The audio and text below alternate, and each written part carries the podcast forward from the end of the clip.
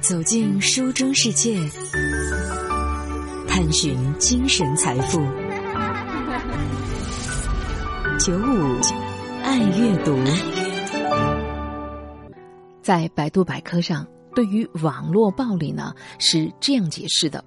这是一种危害严重、影响恶劣的暴力的形式。它是指一类呢由网民发表在网络上，具有诽谤性。污蔑性、侵犯名誉、损害权益和煽动性这样五种特点的言论、文字、图片、视频，而这一类呢，都会对他人的名誉、权益和精神造成损害，所以我们把它也叫做网络暴力。虽然网络暴力不同于现实生活当中那些拳脚相加、血肉相搏的一些暴力的行为。而是借助网络的虚拟空间，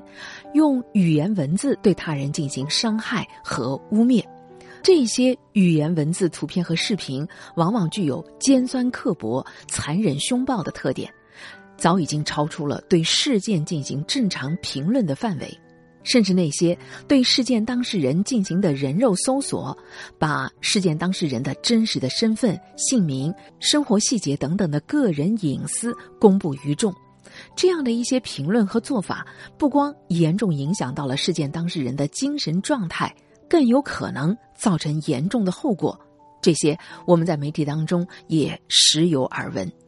那么，在现实的生活当中，什么样的人他们会成为网络暴力者呢？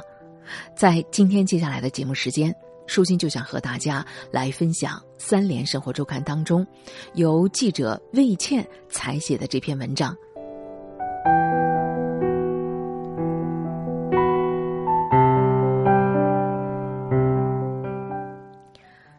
从很多方面来看，原子都是一个幸福的人。他今年三十四岁，在一家互联网大厂当工程师，结婚第五年有了孩子。为了照顾宝宝，原子的父母从老家搬到了深圳，和他们夫妻俩同住。周末，原子会开着车带着一家五口到附近的公园去玩儿。不下班的时候呢，他也会亲自下厨给全家做饭。这几年。日子过得平静安详，唯一的苦恼也许是，父母来了以后呢，家里的房间不够，所以啊，原子每天都得在客厅里打地铺。不过到了晚上，在客厅地板入睡之前，原子还有一件重要的事情做，他会从枕边摸出平板电脑，逛论坛看新闻，然后打开豆瓣、小红书，在首页推送的那些女生的照片下依次留言。什么荡妇、杀猪盘，还有更多充满了侮辱性的句子，接着满意的关机睡觉。而没有人知道原子这样一个已经持续了近三年的睡前的习惯，包括他的妻子。二零二二年的四月，当我顺着一条恶毒的留言给原子发去私信的时候，原子有点惊讶：“你是怎么找到我的？”为了做报道。我当时的目标就是寻找网络暴力者，他们会在各种帖子下留下污言秽语，攻陷陌生人的评论区，甚至是私人的邮箱。他们随意的曝光他人的隐私，甚至威胁他人的人身的安全。所谓的正义凛然，质疑他人的道德品质。他们大多时候的武器不过是语言，但是却带来了真切的伤害。在互联网上。网暴者们声势浩大，几乎在任何的一个热门事件或者话题的下面都可以找得到他们的踪迹。可是，当受害者试图抓住他们与之对峙的时候，他们就立刻的缩到了马甲里。我也遇到了这个麻烦。我在各个社交平台上寻找那些恶毒的留言，发了上百条的私信，其中的百分之九十四都没有得到任何的回应。原子是最早回复我的那一个，他只是很好奇他是怎么被找到的。他告诉我，为了避免封禁，他用不同的邮箱还有手机注册了五六个账号，而原子是他最喜欢的 ID 名，因为这是物质最基本的组成单位。它是一种威力巨大的杀伤性的武器。他专门用这个账号来留言，或者说就是骂人。在国外。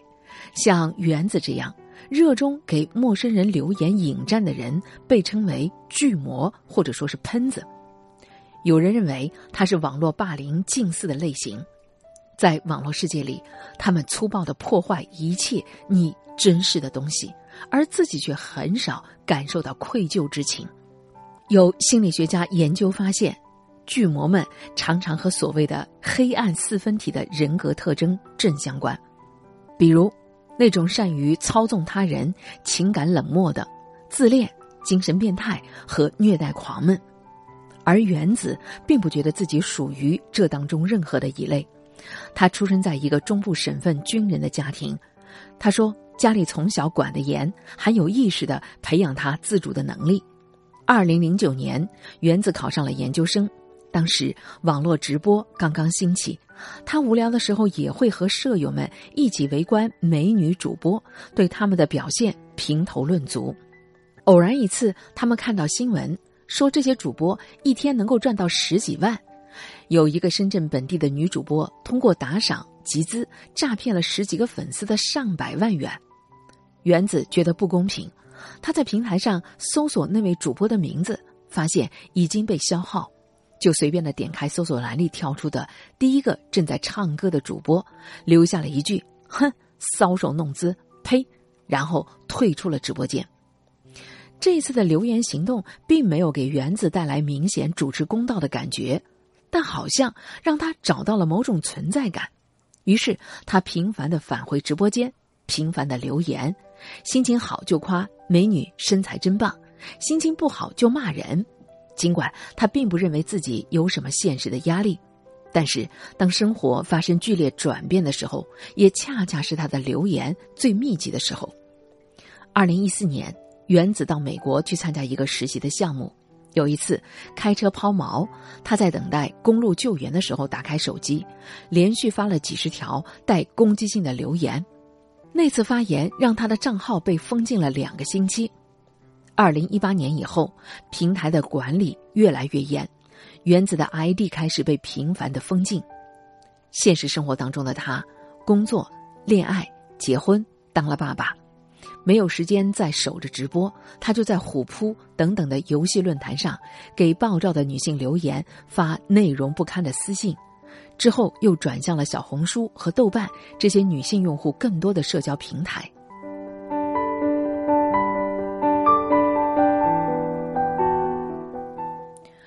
与原子相比，句号是唯一承认自己有黑暗人格的受访者。二零一八年，即将大学毕业的句号也开始把直播间当作释放攻击性的公共厕所。无聊的时候，他就冲进直播间，打上一句“什么主播你妈死了”，然后又马上退出。每天花上几分钟的时间，他觉得就能让自己的心情稍稍的变好一些。那个时候的他还是一个土木工程专业的大学生，每天被同学拉着到图书馆自习，晚上回来和舍友一起打游戏。除了特别的颜控，他觉得自己跟别的同学没有什么区别。毕业之后，句号在马路上遇到了自己的另一半，他上前搭讪，要来了女孩子联系的方式，很快也追到了对方。可是，在恋爱初期的甜蜜结束以后，女友开始向他提出各种现实的要求，自己努力了又达不到，在感情当中饱受折磨。他分析原因，认为自己舔狗舔的太多，现在的美女都是被惯坏了，因为情绪大受影响，还得花大量的时间来陪伴照顾对方。他在考上了研究生以后，选择了退学。他说：“男人付了钱，还没有得到情绪的价值。”你说这些直播有什么可以看的呢？他把现实感情生活当中的不如意迁移到了网络世界里，认为直播间里的女主播一边收礼物，一边又不把男性当做服务的对象，所以要骂他们几句，让他们早点清醒。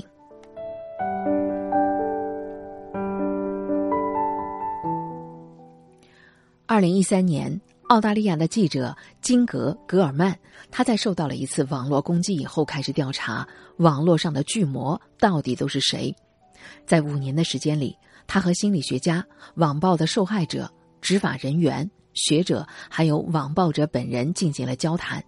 完成了一本名叫《寻找巨魔》的作品。在一部分体现了黑暗四分体人格特征的巨魔当中，格尔曼发现了这样的一些共同点：他们大多是十一岁到十六岁的孩子，过度使用互联网，而且几乎没有父母亲的监管。这也是我在 B 站的两次网暴事件的留言区当中看到的情况。二零二零年年初，一位抗癌的 UP 主叫做卡夫卡松饼君，在 B 站上发布了自己日常生活的 Vlog，以热情积极的生活态度赢得了网友的敬意和同情。可是，由于在一条视频当中正面反击留下了不友善言论的网友，又在视频当中挂出了对方的 ID。松饼君变成了网络暴力围攻的对象，人们在评论当中开始质疑他的病情，还有人组建群组专门制作、散布他的遗照，在微博、知乎和其他的平台发布他和家人的手机号、QQ 等等的信息。两年后，我向数十位当时参与过网暴松饼君的网友发出私信，回应的人只有十分之一。十七岁的任狼接受了我的采访。他说自己当时只有十五岁，没有什么阅历，热衷于在网上与人对线，会因为有人在论坛上发了一句“某某服务器在绝对零度下启动”的帖子，就揪住对方的常识错误，一页一页的骂过去。到了现在，人狼能回忆起的最大的麻烦，不过是成绩下滑带来的压力。和成年人相比，他没有真正的面对过社会的考验。所以也很难来解释自己的网络行为，和很多的网友一样，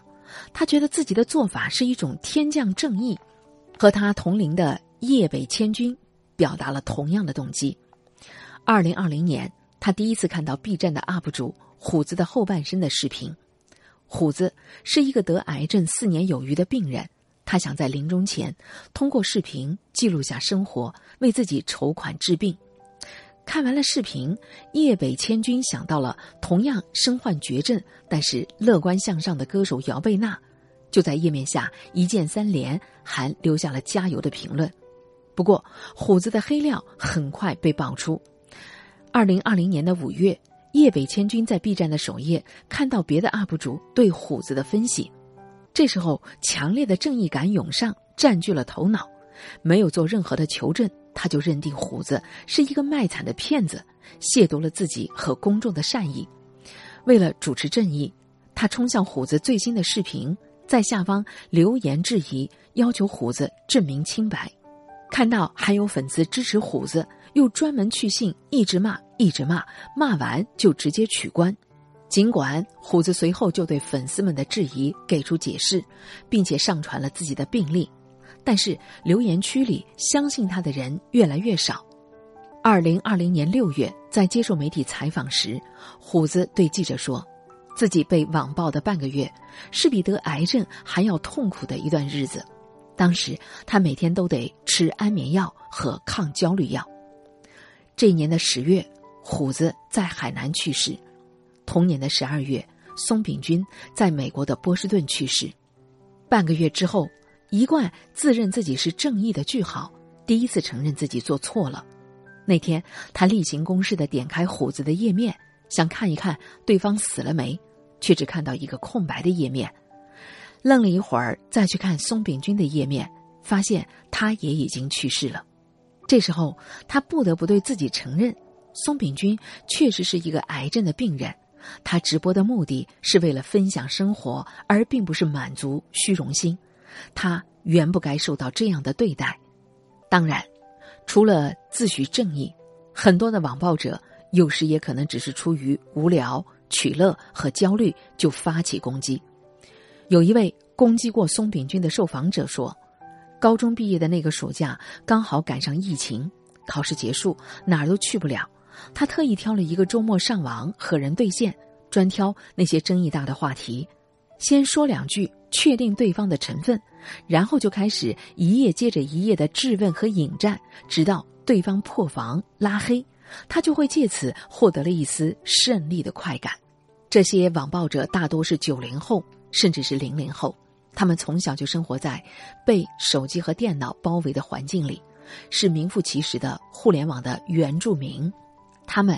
在网络的世界里熟练的游走，也不知不觉被这个世界塑造和改变。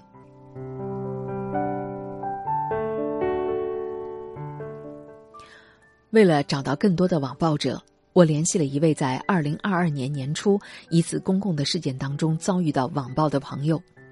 他先是向我讲述了那暴风骤雨般的两天，